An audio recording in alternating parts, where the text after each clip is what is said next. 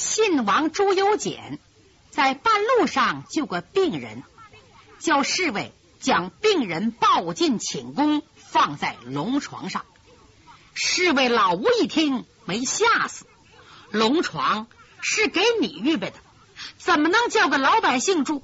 谁要睡龙床，犯死罪。再者说，他在龙床上，你上哪睡呀？这病人浑身连泥带水，弄脏龙床怎么办？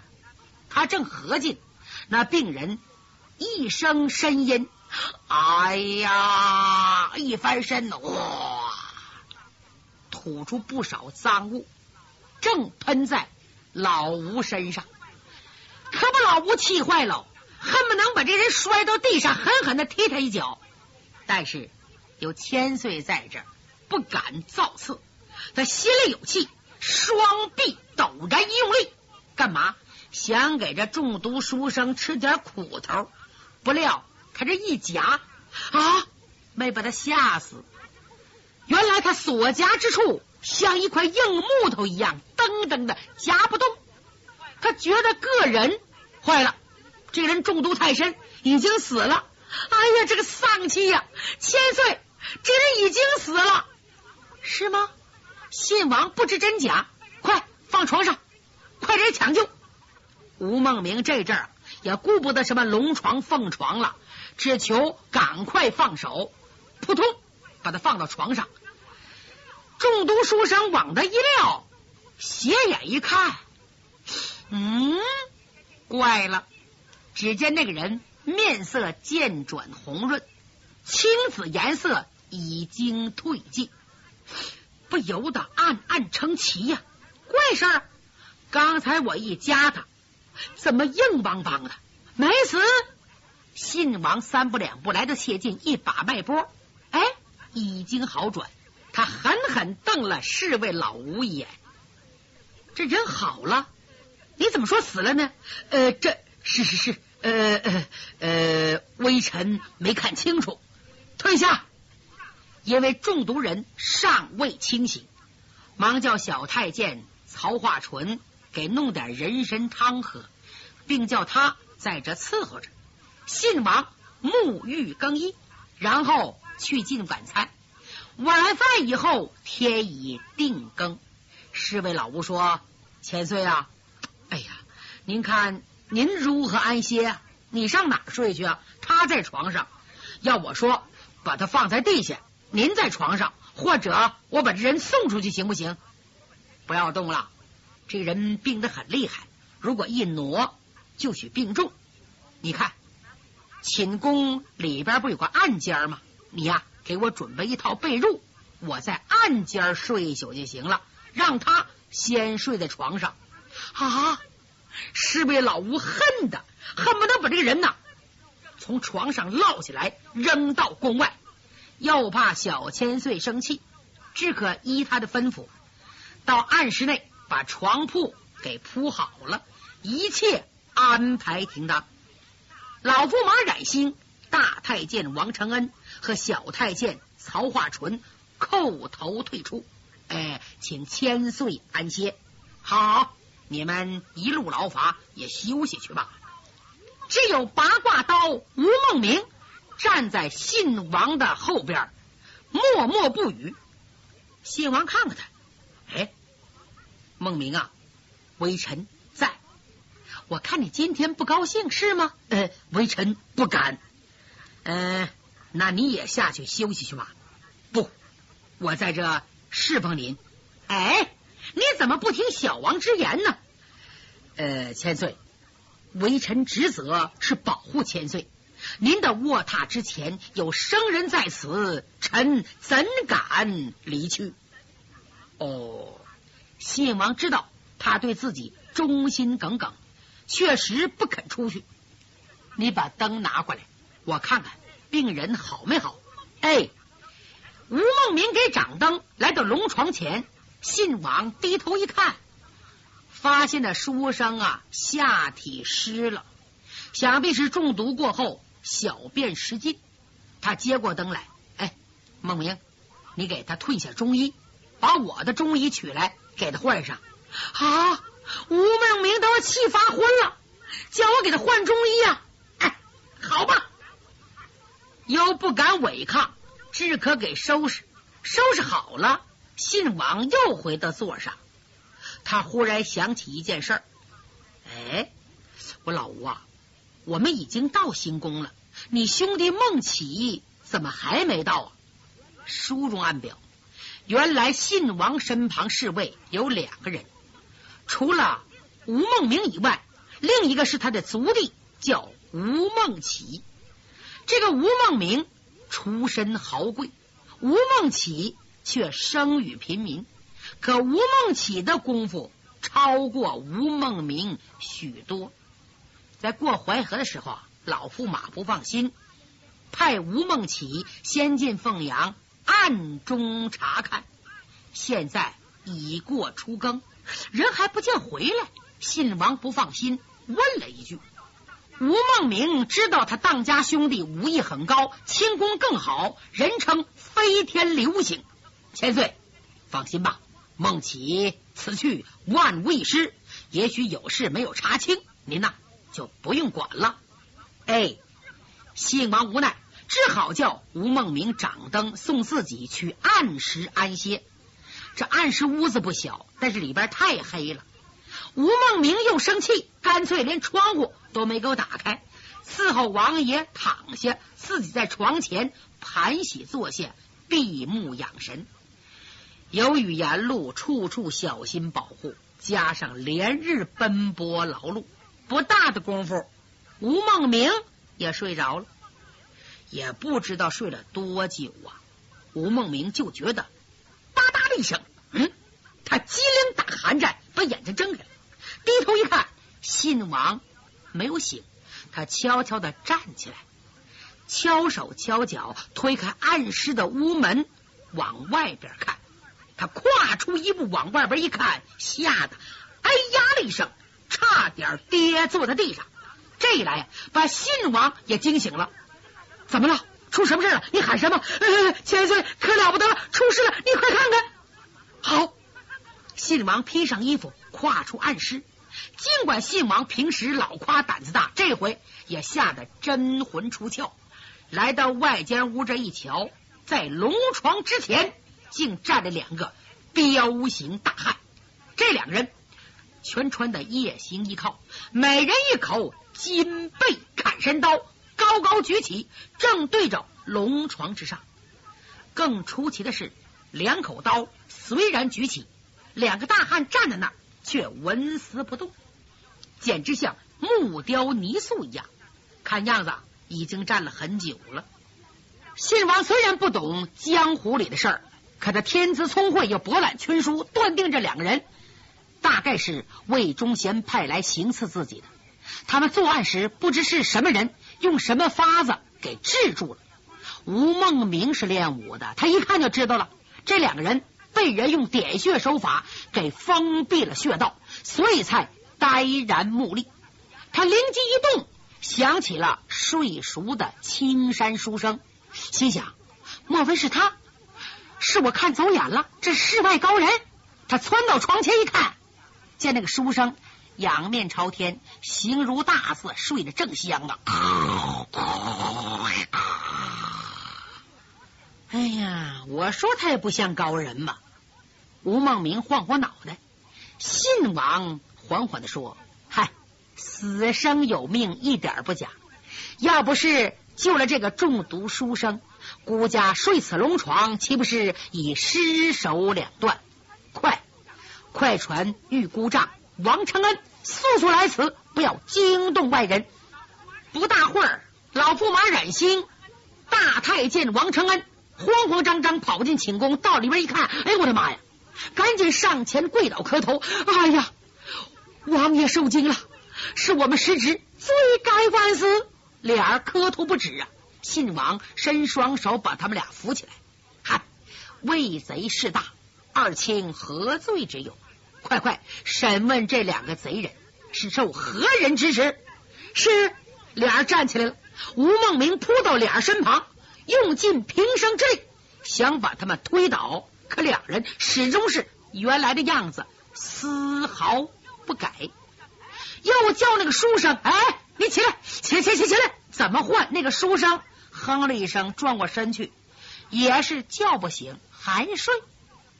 信王已经觉察到这个书生绝非平常之人。哎呀，怎么办呢？这俩人就站到这儿，把他抬出去扔了。他没死啊，正在为难，突然传了一阵脚步声。小太监曹化淳跑到寝宫门外，赶紧禀报：启禀千岁，皇陵镇守使祖大寿夜叩宫门，说有急事禀报王家千岁，他要进来。好，信王心中雪亮，看起来这两个大汉是魏忠贤麾下的贼人。他们是奉命行刺，到时候没回去，又派祖大寿前来查看，忙叫王承恩去传口谕。你告诉祖大寿，就说我今天累了，有事明天再禀。是王承恩出去一会儿，慌慌张张又回来了。哎呀，千岁啊！祖大寿说了，他身为凤阳总兵，又兼黄陵镇守使，王爷纪灵，他因负护卫之职。今晚凤阳发现飞贼，他要查看寝宫，呃，一定要进来。哦，我明白了，祖大寿是怕行刺之人被我们抓获，审出口供，对魏贼不利，所以深夜闯宫。如无有异常情况，他自然退回；如发现刺客落在我们手里。他必破釜沉舟，趁机害我。要是这样的话，你们几个也不会幸免。老驸马冉兴一听说煞星照命，危险万分，十分着急。王爷，你不听老臣之言，才有今日之危。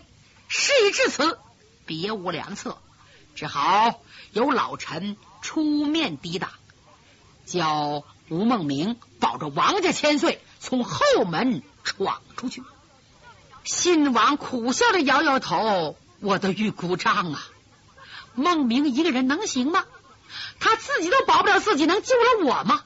他浑身是铁，能粘几根钉？不就是一死吗？我倒看一看祖大寿敢对我如何如之何。”说完，头一个走出寝宫，众人呼噜呼噜呼噜一起跟了出去。吴梦明走在最后，为了不让祖大寿发现两个行刺大汉，他反手砰把寝宫的大门紧紧的关了起来。信王等人出了寝宫，再看祖大寿全副武装，肋下佩剑，领着一群将校走了过来，见着信王，深答一躬：“千岁，恕末将甲胄在身，不能全礼。今夜。”凤阳发现飞贼行踪，为保王爷安全，对全城各处一律搜索，请王爷莫怪。一边说着，一边一摆手，嗖，他自己腾腾腾直奔寝宫门。吴梦起着急了，心想：那里边站着两个夜行人呢，要叫他看见，这不就完了吗？一伸手，苍啷啷啷啷，抽出腰刀。往前一近身，手压单刀，高声喝道：“站住！请公乃王爷住所，谁敢入内，我砍下他的脑袋！”苏大寿说：“护驾乃是我的职责，你一个小小护卫还敢发狂？左右，把他给我拿下！”话音刚落，蹭蹭过来两员将校，手拿大铁枪，蛟龙出水式。砰！噌，压住吴梦明的双肩。再看老驸马冉兴，吓得直哆嗦呀。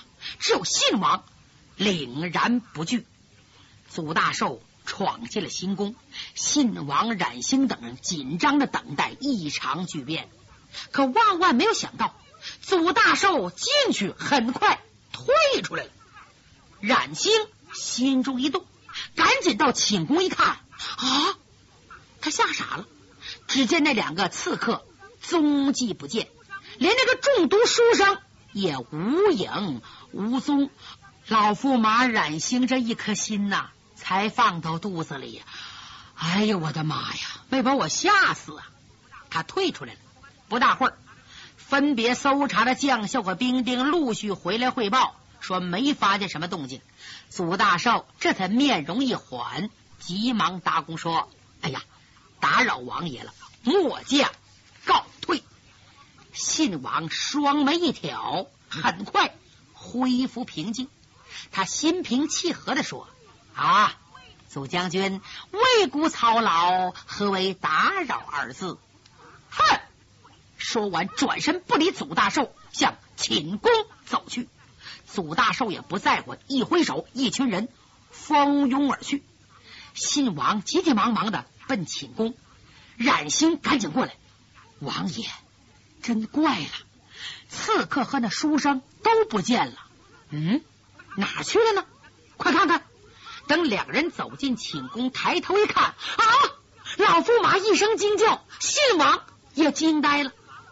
只见那书生仍然高卧在床上，两个刺客还是高举钢刀站在床前。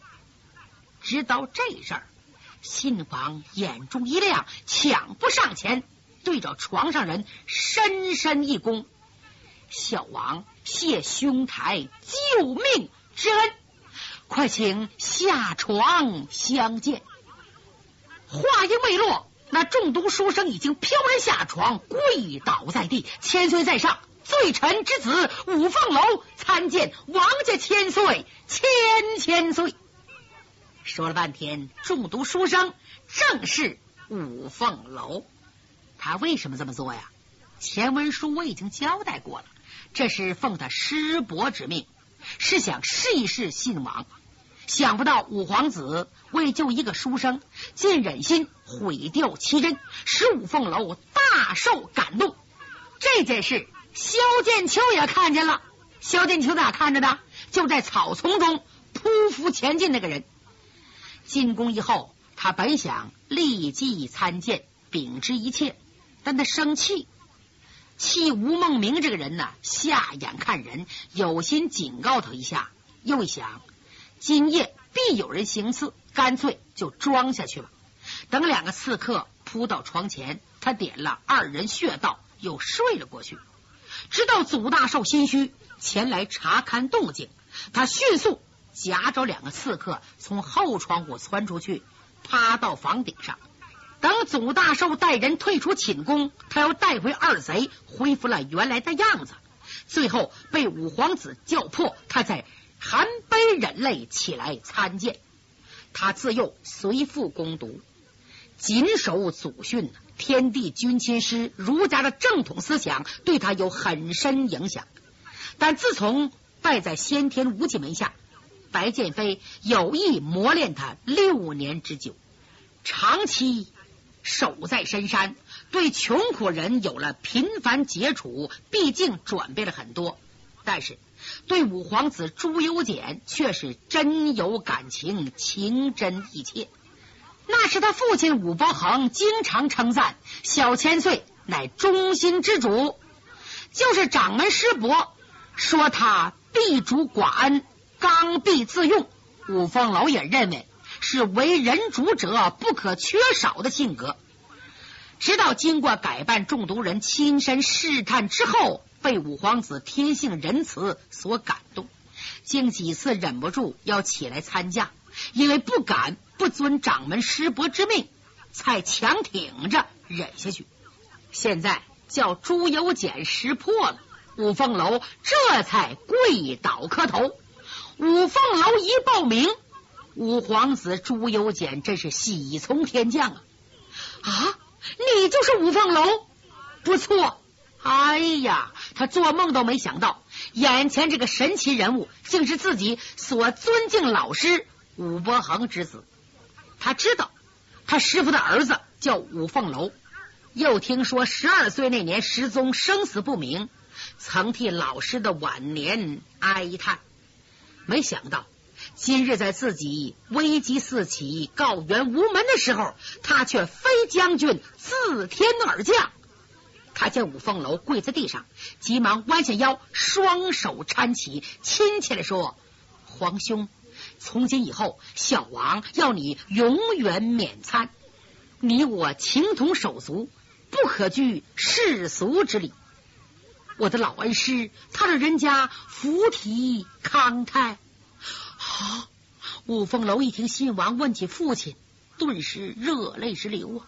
心想：王爷，你还不知道呢？那当然了，魏忠贤封锁消息，另外武大人故去不久，五皇子一点也不知道。信王一看五凤楼哭了，就知道不好。皇兄，快讲！我的老师到底怎么了？五凤楼痛哭失声，把自己不是失踪，而是拜在先天无极门下，父亲如何被魏贼所害，临终前叫自己辅佐信王等诉说一遍，要取出武大人临终前的遗书递给信王。五皇子一看那封信，熟悉的苍劲笔迹，悲痛欲绝，竟闭过气去。可把五凤楼吓坏，赶紧把他扶起来，推雪过宫，五皇子才醒了过来，一把抓过一只茶碗，啪，摔在地上，咬牙切齿说：“不杀魏贼，誓不为人。今日得皇兄到来，乃大明之福，我要与皇兄在老师临位之前结为兄弟。哎呀，这可不可！”我们有君臣之分，况且我还是个白丁老百姓。哎，皇兄，你就不要说了。来人，当下叫老驸马冉兴亲自写好灵位，点上香蜡，两人刺血为盟，结为金兰弟兄。五凤楼年长两岁，为兄；信王为弟。信王口称兄长，五凤楼可没那么办。还是叫千岁，两个人在这结拜，被三个人看见了。这三个人呐，就在对面的殿堂顶上看得清清楚楚。谁呀？五岳三鸟之首，展翅金雕萧剑秋，老二白剑飞，老三江剑臣。三个人轻轻叹息一声，唰啦一声消失在后宫的墙外。展翅金雕萧剑秋说：“哎，楼儿太富于感情了，这一结拜必将粉身碎骨。看起来我们的一腔心血算白费了。”白剑飞说：“大师兄，我看也不尽然。楼儿虽富于感情，但恩怨非常分明。凡是帝王家没有不吃人的这句话是不无道理的。信王能例外吗？”早晚，咱的楼儿还会回到本门本派中，替我们执掌先天无极派门户。江建臣说：“是啊，发扬光大我先天无极派门者，非此子不可。我绝不准让他入仕朝廷，带漏半军，那样岂不毁了他？毁了一个武林奇才。大师兄，你要当机立断。嗯，我明白。”三个人头一次联手出动，为什么？对五凤楼太爱了。萧剑秋说：“楼儿在信王身旁很危险，今天晚上抓住两个刺客，可是危险没有过去。据我所知，祖大寿、侯国英派了很多刺客埋伏在皇陵左右，他们怎么布置的？我们一点不知道。”万一要是有了漏洞，信王性命难保，还把楼儿牵扯到里边。特别是侯国英要抓楼儿，如同钻冰取火，压沙求油。咱们怎么能够保住楼儿和信王没危险呢？白剑飞也着急。江建臣笑了：“二位师兄，你们忘了，我们有李明呢。李明这个宝贝儿可太有心眼了。前者。”他略施小计，接触了三僧。青阳宫这三僧那么厉害，愣和李明拜成把兄弟。李明硬说他们吃了散功丸，把这三个恶和尚吓坏了，定的明天李明到祖大寿府给三个凶僧送解药，何不以此为名到祖大寿那探听虚实，得来准确消息，再想对策。